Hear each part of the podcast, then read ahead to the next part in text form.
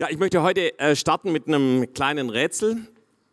Äh, da ist ein Pferd auf dem Feld und dann kommt ein Bauer plötzlich vorbei und dann ist das Pferd weg. Was ist passiert?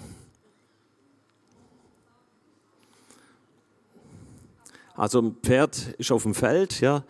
Der Bauer kommt vorbei und plötzlich ist das Pferd weg. Nee, ist einfach ein Schachspiel. Ja? Also ein Pferd steht auf dem Schachfeld, Bauer schlägt das Pferd und das Pferd ist dann weg. Ja? Okay, ähm, Frank hat gerade schon ein Buch von Joyce Meyer vorgestellt. Ähm, es gibt auch ein Buch, Das Schlachtfeld der Gedanken. Und vielleicht ist es euch aufgefallen, sie hat als Coverbild ein Schachspiel ähm, verwendet, ja, und äh, weil das natürlich irgendwie auch so eine Auseinandersetzung widerspiegelt wo eben jemand auch in Bedrängnis geraten kann beim Schachspielen und so weiter. Und dann ist natürlich die, die Frage, wie man sich verteidigt. Ähm, so, ich persönlich habe auch gerne Schach gespielt und, ähm, und dann gibt es wirklich manchmal Situationen, wo man irgendwie attackiert wird, angegriffen wird. Und die Frage ist, was machst du denn? Ja, dann kannst du versuchen, den Schaden irgendwie äh, möglichst zu minimieren, dass dir nicht so viele Steine geklaut werden, abgenommen werden. Oder du gehst eine ganz andere Strategie und die habe ich äh, lieber gemocht und die heißt so ein bisschen, vielleicht kennt ihr das aus dem Sprichwort, Angriff ist die beste Verteidigung, ja, und dann versuchst du deinen Gegner so anzugreifen, vielleicht Schach, Schach zu setzen oder irgendwie sowas, ja, dass er zuerst mal gezwungen ist, dem zu folgen, was du vorgibst. Und ähm, ich glaube, das ist auch so ein bisschen ein Bild für die geistliche Welt, was manchmal in der geistlichen Welt abgeht. Da gibt es genauso einen geistlichen Kampf, in dem wir stehen. Und die Frage ist, wie gehen wir damit um? Ja, äh, lassen wir uns dem einfach nur ausgeliefert sein oder nehmen wir die Position ein, die Gott uns gegeben hat? Ja, und wir haben es gerade schon in diesem Bibelvers gesehen.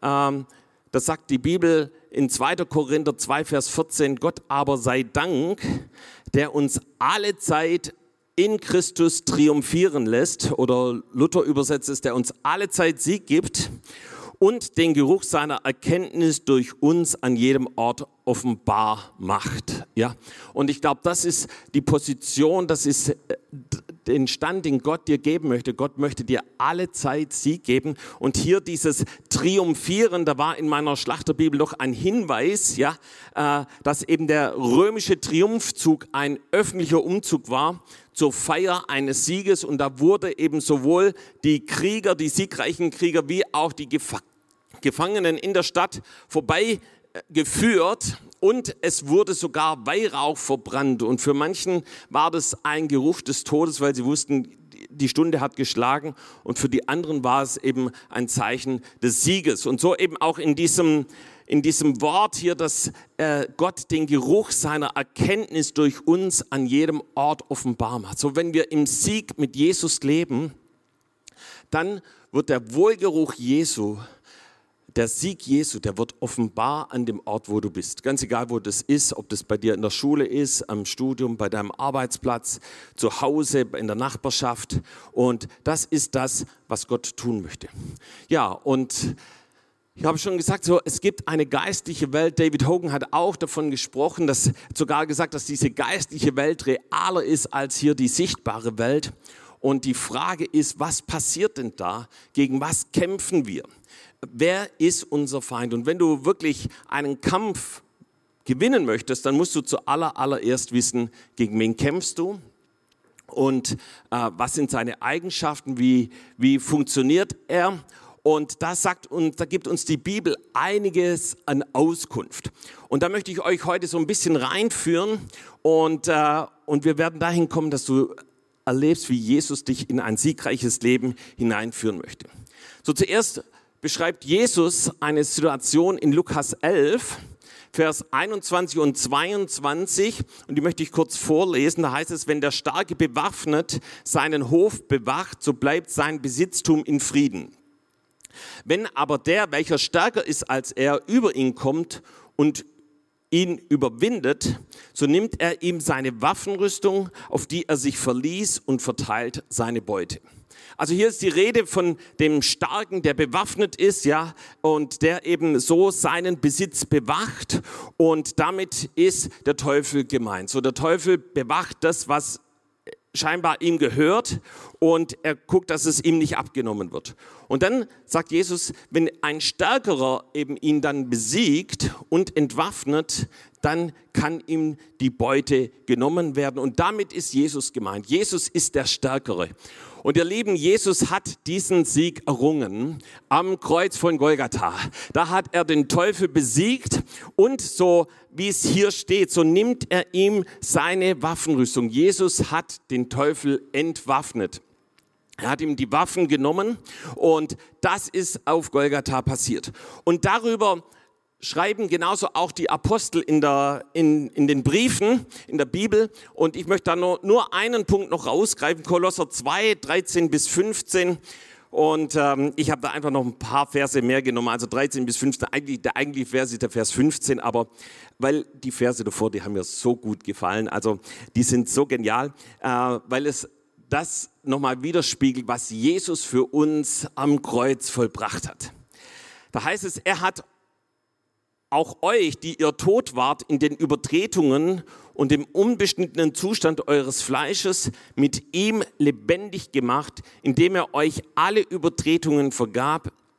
Und er hat die gegen uns gerichtete Schuldschrift ausgelöscht, die durch Satzungen uns entgegenstand und hat sie aus dem Weg geschafft, indem er sie ans Kreuz heftete. Als er so die Herrschaft und Gewalten entwaffnet hatte, stellte er sie öffentlich an den Pranger und triumphierte über sie an demselben. Ja, Jesus ist derjenige, der uns erlöst hat, die wir geistlich tot waren, ja, die wir tot waren in den in der Schuld und Sünde, in den Übertretungen in unserem alten Leben, in dem Leben ohne Gott, ja, wo wir äh, eben nicht so gelebt haben, wie Gott es wollte.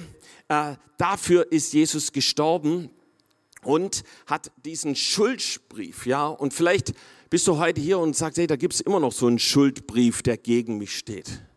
Wo du sagst, hey, da, wenn ich daran denke, dann geht es mir richtig schlecht. Ah, das sind so Schuldbriefe, manchmal Dinge, die du vielleicht selber getan hast und wo du, worüber du dich schämst und wo du sagst, oh, wäre das doch nur nicht passiert. Ja, wo du genau weißt, das hat Gott verletzt, das hat Menschen verletzt. Aber Jesus sagt, dafür bin ich an diesem Kreuz gestorben, um diesen Schuldbrief auszulöschen und reinzuwaschen, ja, und aus dem Weg zu schaffen und ans Kreuz zu heften. Ja, und dann heißt es weiter eben, was an diesem Kreuz noch passiert ist, da wurde der Teufel entwaffnet, so steht es hier äh, wortwörtlich und er wurde öffentlich an den Pranger gestellt. Das haben wir gerade schon gehört, was es bedeutet, eben diesen triumphierenden Sieg. Ja, der Teufel hat also keine Waffen mehr.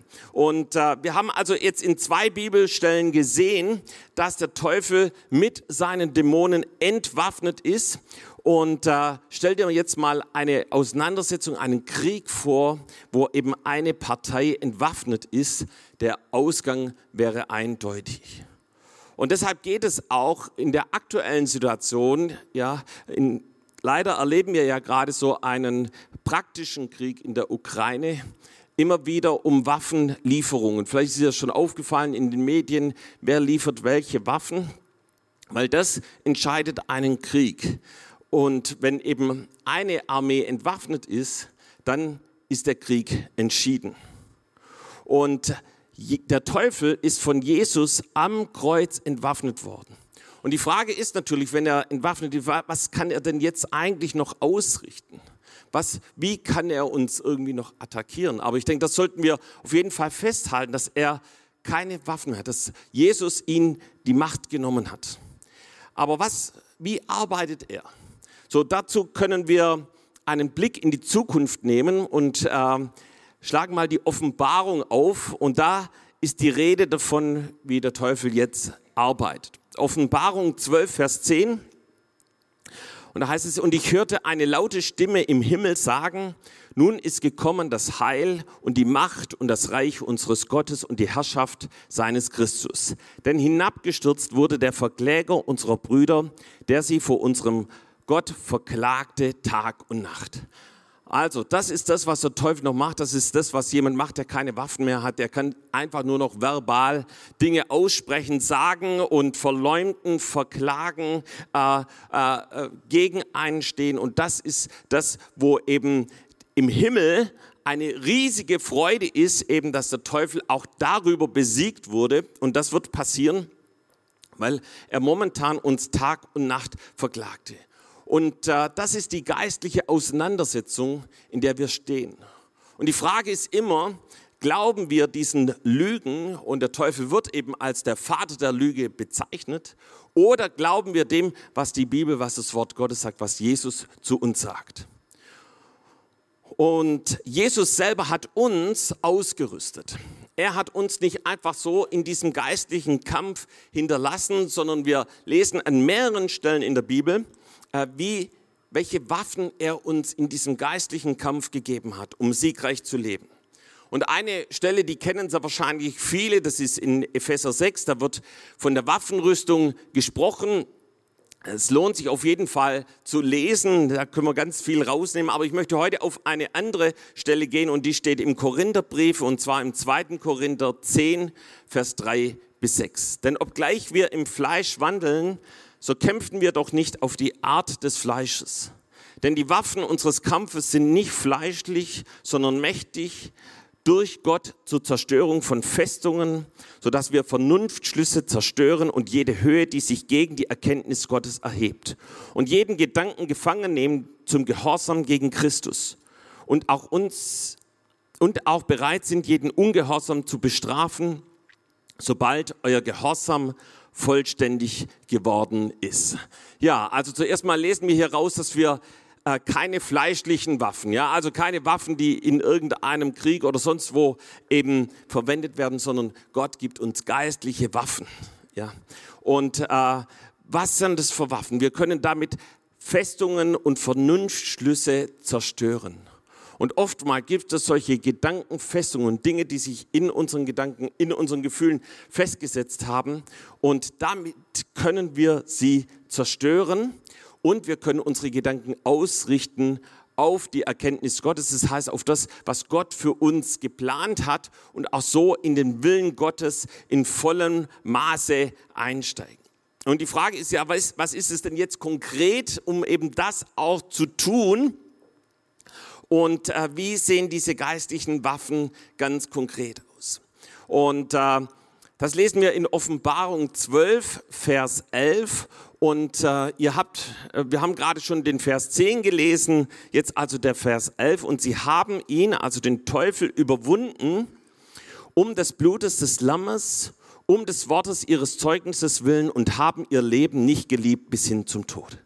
Das heißt, die, diejenigen, die Jesus nachgefolgt sind, die haben diesen Teufel überwunden, ja, äh, und alle seine Machenschaften A durch das Blut des Lammes. Und im Blut des Lammes, da steckt Vergebung, da steckt Erlösung, da steckt Heilung, da können wir weit überwinden durch das Blut des Lammes. Ja, deshalb fahren wir immer wieder Abendmahl verkündigen die Macht des Blutes des Lammes. Und ich glaube, wir sollten nie vergessen, welche Autorität und Macht das Blut des Lammes hat, um uns wirklich reinzuwaschen, um diesen Schuldbrief zu tilgen und um äh, uns neues Leben zu geben. Und das Zweite ist das Wort ihres Zeugnisses. Und ihr müsst wissen, zur Zeit, eben als die Offenbarung geschrieben wurde, ja, da lebten die ersten Christen von dem, was sie mündlich weitergegeben haben. Das heißt, durch das Zeugnis von dem einen zum anderen haben sie überwunden. Da haben sie das Wort Gottes weitergegeben. Und das Wort Gottes hat so eine Kraft, um Festungen zu zerstören, um dich aus jeder Gefangenschaft herauszubringen und dir neues Leben zu geben. Und das dritte eben, sie haben ihr Leben nicht geliebt bis hin zum Tod. Das heißt, sie haben ihr Leben ganz Jesus hingegeben. Ja, ganz Jesus hingegeben. Und das war damals sehr, sehr praktisch. aber da war so eine Liebe, so eine Begeisterung zu Jesus, dass sie bereit waren, diesen Preis zu bezahlen. So, wir haben jetzt einiges davon gehört, dass es einen geistlichen Kampf gibt, dass der Teufel entwaffnet ist, dass er ein Lügner ist dass wir mit dem Blut des Lammes, mit dem Wort Gottes entgegentreten können und dadurch, dass unser Leben Jesus gehört. Und ich möchte euch jetzt in ein Beispiel hineinführen von einer geistlichen Schlacht, wo jemand wirklich einen Sieg errungen hat äh, und eben nicht auf die Lügen und die Verleumdungen des Teufels gehört hat. Und da wollen wir uns das Leben von Petrus genauer anschauen. So, und wir wollten uns mal fragen, was war eigentlich so der Tiefpunkt von Petrus Leben. Ja, also wo, wo war er wirklich am Boden zerstört? Da gibt es natürlich mehrere Möglichkeiten. War das der Punkt, als er zu Jesus sagt, geh weg von mir, ich bin ein sündiger Mensch? Ja, Lukas 5, Vers 8, eben die Situation, als er einen riesigen Fischzug äh, einholt, nachdem er den ganzen Nacht nichts gefangen hat und Jesus sagt, geh noch mal raus und auf einmal bekommt er Überführung und sagt, boah, da ist nichts Gutes in mir. Aber ich glaube nicht, dass das sein äußerster Tiefpunkt war. Oder eine andere Situation, auch nicht ganz so nice für Petrus, da sagt Jesus zu ihm, geh weg von mir, Satan. Ja, und zwar war das die Situation, als Petrus das Erlösungswerk von Jesus verhindern wollte, wo Jesus angedeutet hat, ich werde am Kreuz sterben und so weiter. Da sagt Petrus, nein, bloß nicht, ja. Und da kommt dieser Satz. Aber auch das war nicht der Tiefpunkt. Äh, ich denke, uns ist es bestimmt, kommen bestimmt zusammen, dass da, wo er Jesus dreimal verleugnet, das war so wahrscheinlich der tiefste Punkt seines Lebens, wo, wo nicht mehr viel ging, ja. Und, äh, davor war er noch so selbstsicher. Er war so entschlossen. Ja, stellen wir uns die Situation noch mal vor. Ähm, letzte Abendmahl, Jesus versammelt seine Jünger und Petrus ganz laut, Jesus, ich werde dir folgen bis in den Tod hinein. Ja. Und dann wollte Petrus das auch zu Beweis stellen. Und als Jesus gefangen genommen wurde, da zieht er sein Schwert und haut dem ein das Ohr ab. Und äh, Petrus, äh, Jesus sagt, nee, bitte nicht, sondern halte den, ja, und, und so weiter. Und, und dann geht er aber weiter mit Jesus, ja. Und Jesus wird gefangen genommen, Jesus wird verhört und, äh, und dann irgend, und Petrus ist mit dabei und irgendwann fragt ihn jemand, hey, du gehörst doch auch dazu. Und er sagt, nein. Und dann jemand anders, hey, du gehörst doch auch zu Jesus, nein. Und irgendwann schwört Petrus sogar, dass er nicht dazugehört. Und dann kräht der Hahn. Und ich möchte diese eine Geschichte, äh, diesen einen Vers nochmal hier vorlesen. Lukas 22, Vers 61 und 62. Und der Herr wandte sich um und sah Petrus an. Da erinnerte sich Petrus an das Wort des Herrn, das er zu ihm gesprochen hatte. Ehe der Hahn kräht, wirst du mich dreimal verleugnen. Und Petrus ging hinaus und weinte bitterlich. So die Blicke von Petrus und Jesus trafen sich. Und ich weiß nicht, was in ihm abgegangen ist, aber ich glaube, da ist alles zerbrochen, was zerbrochen werden konnte. Alles, was er sich vorgenommen hatte, äh, hat nicht funktioniert. Alle Versprechungen, alle anderen, aber ich nicht. Bis hin zum Tod werde ich dir folgen. All das ist nicht eingetroffen. Äh, er hat versagt, er ist gescheitert. Es hat nicht funktioniert. Und ich, ich glaube, ans, wenn du an so einem Punkt bist, da, da ja, da weißt du nicht mehr weiter. Und äh, die Frage ist, war, war, was, wie ging Petrus mit dieser Situation um? Wir können nicht allzu viel äh, da herauslesen aus der Bibel, aber manch einer hätte vielleicht alles hingeworfen. Ja, weil wenn du an so einem Punkt bist, dann, dann kommt eben der Teufel und der versucht dich zu belügen. Ey, du schaffst es nicht, du hast es nicht geschafft, du bist ein Versager, du kannst einpacken, geh am, am besten weit weg, äh, hau ab oder irgendwie sowas, ja.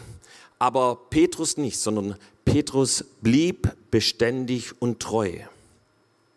So, er traf sich nach der Kreuzigung mit seinen Jüngern, so können wir das in der Bibel lesen. Er lief als einer der ersten zum leeren Grab, als Jesus auferstanden ist und Jesus begegnet ihm ganz persönlich. Er wich auch nicht aus, als Jesus ihn zu einem persönlichen Gespräch äh, zitierte und ihn gefragt hat, Petrus, hast du mich lieb? Und er war eben genauso bei der Himmelfahrt, als Jesus in den Himmel gefahren ist, dabei. Er war an Pfingsten mit dabei. Er wurde erfüllt mit dem Heiligen Geist und der Heilige Geist hat ihn ganz, ganz stark gebraucht. Und ihr Lieben, ich habe mich gefragt, was war an Petrus, dass es einfach so weiterging? Und ich bin da auf eine, ein Wort gekommen, das uns eine direkte Antwort darauf gibt. Und es hat mich mega begeistert. Ich weiß nicht, ob es dich auch begeistert, aber Lukas 22, Vers 31 und 32, da finden wir die Lösung. Und da ist also die Situation, wo Jesus eben sagt, dass Petrus ihn äh, verleugnen wird. Und wir lesen da folgendes, es sprach aber der Herr, also Jesus, Simon, Simon, also damit ist Petrus gemeint, siehe, der Satan hat euch begehrt, um euch zu sichten wie den Weizen. Ich aber habe für dich gebetet, dass dein Glaube nicht aufhöre und wenn du eins umgekehrt bist, so stärke deine Brüder. Also was Jesus hier zu Petrus sagt, du Petrus, du wirst in einen geistlichen Kampf hineinkommen. Der Teufel, der wird euch schütteln, wie man Sand in einem Sieb schüttelt, ja, und er wird schauen, eben, ob ihr weiter mir nachfolgt oder nicht. Und in dieser Situation hat Jesus selber für Petrus gebetet. Und ich weiß nicht, was du für Petrus gebetet hättest in der Situation. Aber Jesus hat ein Gebet gebetet, gesagt, ich bete, dass der Glaube von Petrus nicht aufhöre. Dass der Glaube nicht aufhöre. Und das war der Schlüssel, um siegreich zu leben für Petrus. Und so ist er durch die ganzen Situationen durchgegangen. Er wurde wirklich geschüttelt, er war wirklich am Tiefpunkt, aber er hat an dem Glauben festgehalten. Ja, und da, wo er zu, durch den tiefsten persönlichen Zerbruch hindurchgegangen ist, hat er, wo eigentlich nur noch Jesus in seinem Leben übrig geblieben ist, hielt er an seinem Glauben fest. Und ihr Lieben, der Glaube, dein Glaube ist der beste Angriff gegen jede Versuchung und gegen jeden Angriff des Teufels. Da, wo wir im Glauben gehen. Und ich glaube, das hat uns auch alle begeistert am letzten Wochenende. Es hat uns alle begeistert, gestern zu sehen, wie Gott Zeichen und Wunder tut, da, wo wir im Glauben gehen. Und das hat hat David Hogan auch immer wieder gesagt, Jesus ist King, ja, in jeder Situation, in jeder Herausforderung. Und äh, wir sehen im Wort Gottes, wie jeder Einzelne, der am lebendigen Gott festhält, der am Glauben festhält, einen siegreichen Ausgang erlebt. An der Stelle noch, noch einen, äh, zwei Beispiele. Einmal von Hiob. Ja. So, Hiob, wir kennen diese Geschichte. Ihm wurde alles genommen, Krankheit kam hinzu und wir lesen auch manche Stellen, wie er voller Selbstmitleid kratzt er seine Wunden. Aber wir lesen von Hiob was ganz Spezielles. Und zwar in Hiob 19, Vers 25. Ich freue mich immer, wenn ich an die Stelle komme, wenn ich Hiob lese. Da heißt es, ich weiß, dass mein Erlöser lebt. Amen. Ja. Hey, mitten in, am Tiefpunkt seines Lebens kommt auf einmal dieser Satz, ich weiß, mein Erlöser lebt. Und er wird die Situation rumdrehen. Das heißt, er hat an seinem Glauben festgehalten. Da war der Glaube an den lebendigen Gott und Gott hat diesen Glauben belohnt. Und da kam der Punkt, wo Gott alles rumgedreht hat, ihm doppelt so viel gegeben hat und noch weiter gesegnet hat und so weiter. Und dann lesen wir von einem anderen Beispiel und ich möchte es bringen, ähm, auch wenn Jobs das gestern schon gebracht hat, weil wir heute Abend Yom Kippur feiern und weil da Jona gelesen wurde. Amen. Ja. Also ganz kurz zu Jona. Äh, wir wissen, Jona, Gott sprach zu Jona, geh nach Ninive und äh, predige ihnen für sie zur Buße. Aber Jona entschied sich genau in die andere Richtung zu gehen, nach Tarsus zu gehen und so weiter. Und dann möchte ich hier nur drei Verse rausgreifen. Jona 1, Vers 3. Er ging hin, äh, nach Jaffo hinab. Und dieses Wort hinab ist im hebräischen Yarat. Und das taucht exakt dreimal hier bei Jona auf, genauso im Vers 5. Jona aber war in der untersten Schiffsraum hinabgestiegen, also es ging weiter bergab mit ihm, als er je weiter sich von Gott entfernt hat und von seinem Willen. Und dann betet er in Jona 2, Vers 7, zu den Gründen der Berge sank ich hinunter. Und auch da ist dieses Jarat, dieses Abwärtsgehen, dieses Hinabsteigen. Äh, und da war er an dem untersten Punkt, äh, dem Ground Zero seines Lebens. Und ähm, da ist er zu Gott umgekehrt und dann heißt es hier, da hast du, Herr mein Gott, mein Leben aus dem Grab heraufgeführt. Hey, und ich möchte sagen, wenn du heute am Ground Zero bist, wenn du heute nicht mehr weiter weißt, wie es in deinem Leben weitergeht, da ist der Zeitpunkt, wo Gott dich herausholt und wo Gott dir neues Leben gibt. Amen. Ja, und dann eben, als er im Bauch des Fisches umkehrte, äh, äh, gebrauchte ihn Gott, um diese riesige Stadt Ninive zu retten. Doch anschließend ähm, verschmachtete er im Selbstmitleid, anstatt sich daran zu freuen, was der Herr durch ihn getan hat. Und das war kein gutes Ende für Jona. Äh, wer weiß, was Gott mit ihm vorhatte, aber sein Selbstmitleid stand ihm im Weg. Und ich möchte sagen, Selbstmitleid ist der Glaubenskiller Nummer eins. Stellen wir uns vor, Petrus wäre im Selbstmitleid versunken, er wäre an allem vorbeigegangen. Er wäre Jesus nicht mehr begegnet. Er wäre nicht erfüllt worden mit dem Heiligen Geist. Durch ihn hätten sich nicht 3000 Leute äh, bekehrt. Äh, da wären keine Heilungen passiert, einfach nur durch seinen Schatten und so weiter. Aber er hielt an dem Glauben fest. Und deshalb möchte ich dir noch ganz kurz was dazu sagen. Das ist der Glaubenskiller Nummer eins, ist Selbstmitleid. Selbstmitleid beschreibt das tiefe Bedauern oder Mitleid über Unrecht oder Übles, was, einem, was man erlebt hat. Und dieser seelische Schmerz wird eben häufig dann durch Klagen und Jammern zum Ausdruck gebracht. Ja, manchmal einfach nur innerlich, manchmal eben auch verbal zu anderen hin. Und dann kommen eben solche Sätze, ja, warum ist mir das passiert und immer passiert es mir und äh, äh, womit habe ich das verdient? Andere haben so viel Glück und ich nicht und vieles andere mehr. Und ähm, die Folge von Selbstmitleid ist oft Bitterkeit und Stolz. Ja.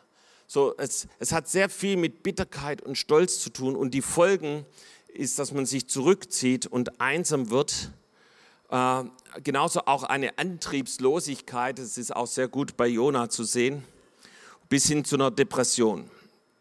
Und wenn der Teufel dich da hat, ähm, dann ist es der Punkt, wo er dich haben will.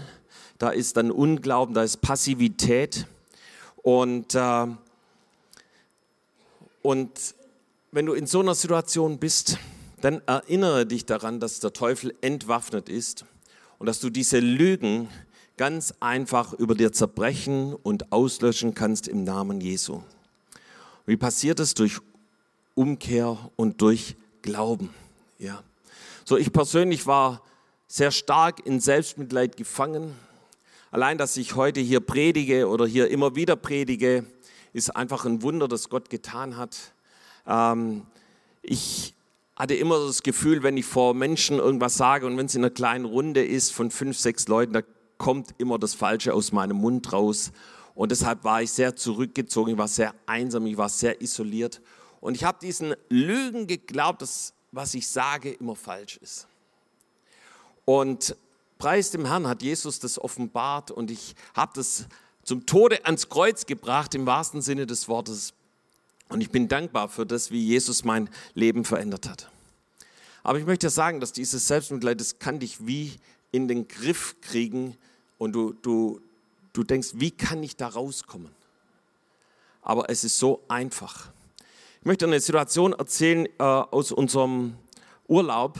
Wir waren mit einer Gruppe von 23 Leuten in Spanien, hatten eine herrliche Zeit zusammen. Es war in der Nähe vom Meer und wir sind natürlich dann öfters ans Meer gegangen und äh, eben zwei, drei Tage gab es richtig hohe Wellen und die mich kennen, die wissen, dass ich das liebe, hohe Wellen darin zu spielen. Und einen ganzen Nachmittag war ich da mit Markus unterwegs und es war richtig herrlich. Wir hatten sehr viel Spaß. Am anderen Tag mit ein paar anderen, etwas, etwas kleineren Stand äh, links und rechts äh, Felsen. Ja, und wir waren sehr vorsichtig, sind da langsam rein, aber plötzlich kam so eine Welle und hat mich geschnappt und mich in das Meer gezogen, so an dem Punkt, wo ich dann nicht mehr stehen konnte. Ich war überhaupt nicht erschrocken, dachte, ja, das kann mal vorkommen. Versuchte einfach wieder an Land zu schwimmen und ähm, habe gemerkt, es funktioniert nicht. Ich bleibe an der gleichen Stelle stehen. Und dann habe ich gedacht, okay, jetzt gebe ich mal ein bisschen Gas, ja, ein bisschen schneller geschwommen, Brust, Kraul, egal was, war immer am gleichen Punkt. Und es war gar nicht weit draußen, es war vielleicht so eine Entfernung wie hier zur ersten Reihe. Und, ähm, und, und ich strengte mich immer mehr an und irgendwann merkte ich, ich fange an zu schnaufen und, äh, und ich war wie gefangen in so einer Strömung, ja, die mich zum einen nicht rausgezogen hat, aber auch zum anderen mich nicht ans Land gebracht hat. Und ich habe gedacht, oh, wenn das jetzt so weitergeht, dann weiß ich auch nicht, wie es ausgeht. Und ich sah dann eben einige von unserer Urlaubsgruppe, die schauten mich an, ja, die waren so in, wie hier die erste Reihe und darunter glücklicherweise auch Harald Kiesinger. Und irgendwann rief ich ihn und habe gesagt, Harald, bitte hilf mir. Und äh, Harald, ich bin ihm heute noch dankbar, kam ins Wasser, griff mich bei der Hand und zog mich an Land. Ähm, und ähm, ich bin dann erstmal aufs Handtuch, habe zum Frank Treves hin und er hat gesagt, du Guido, der ganze Strand hat zugeguckt, was dir da gerade passiert ist. Ich, ich war kräftig am Schnaufen ähm, und ich war dankbar, dass ich rauskam ja, und dass ich heute lebe, dass ich nicht Fischfutter geworden bin oder sonst irgendwie was. Ähm, ich glaube, Gott hat noch einen anderen Plan. Halleluja. Ähm, ja, aber wisst ihr, der Schlüssel war einfach zu, zu rufen, hilf mir. Und manchmal ist das so ein Schlüssel auch in unserem geistlichen Leben, einfach zu sagen, Jesus hilf mir. Oder zu sagen zu jemand anders, hilf mir bitte, bete für mich. Ja. So viele Durchbrüche habe ich erlebt, als ich hier vorne stand und gesagt, bete für mich, ja, äh, wie Ketten zerbrochen sind. Und so können wir rauskommen aus Selbstmitleid und hineinkommen in ein siegreiches Leben des Glaubens. Und Gott möchte dich aus, aus jedem engen Rahmen, und das ist das, was Selbstmitleid macht, es hält dich in einem engen Rahmen fest. Und äh, du bist nicht in der Bestimmung, die Gott für dich hat. Es hat mal jemand gesagt, was wäre das Leben, hätten wir nicht den Mut, etwas zu riskieren. Ja, so Gott möchte, dass wir im Glauben gehen und dass wir die Wunder Gottes sehen. Und ich habe hier ein, ein Bild und vielleicht könnt ihr das mal einblenden von der Comfort Zone, der Komfortzone. Und bei manchen sieht ihr geistliches Leben so aus. Du bist wie ein Schiff in einer Flasche und, äh, und du weißt, okay, da sind die Stürme nicht so heftig, ja, da habe ich alles im Griff, alles in Kontrolle. Aber aber du kommst nicht aus diesem Rahmen heraus. Und vielleicht ist das, dass du dich selber bemitleidest, dass, dass du eben solchen Lügen geglaubt hast und nicht in dieses Leben, das Gott für dich hat, äh, eingetreten bist. Und dann gibt es noch ein zweites Bild, äh, das ist die Wachstumszone und das ist das, was Jesus für dich hat. Ein Schiff, das auf dem weiten Meer ist, ja, das eben zu weitem Land fährt und wenn ich das gerade sehe, dann muss ich dran denken, dass ich vor kurzem noch mal den Film über Kolumbus gesehen habe. Was für ein Mann des Glaubens, der gesagt hat, da wird es Land geben, wenn wir hier über das Meer fahren. Und kaum einer hat ihm geglaubt, aber er ist losgezogen und hat das Land gefunden. Und das ist das, was Wachstum, was Glaube freisetzt. Und dazu möchte Jesus dahin möchte Jesus dich gebrauchen. Und ich möchte abschließen mit dem Wort aus Jeremia 23, Vers 29.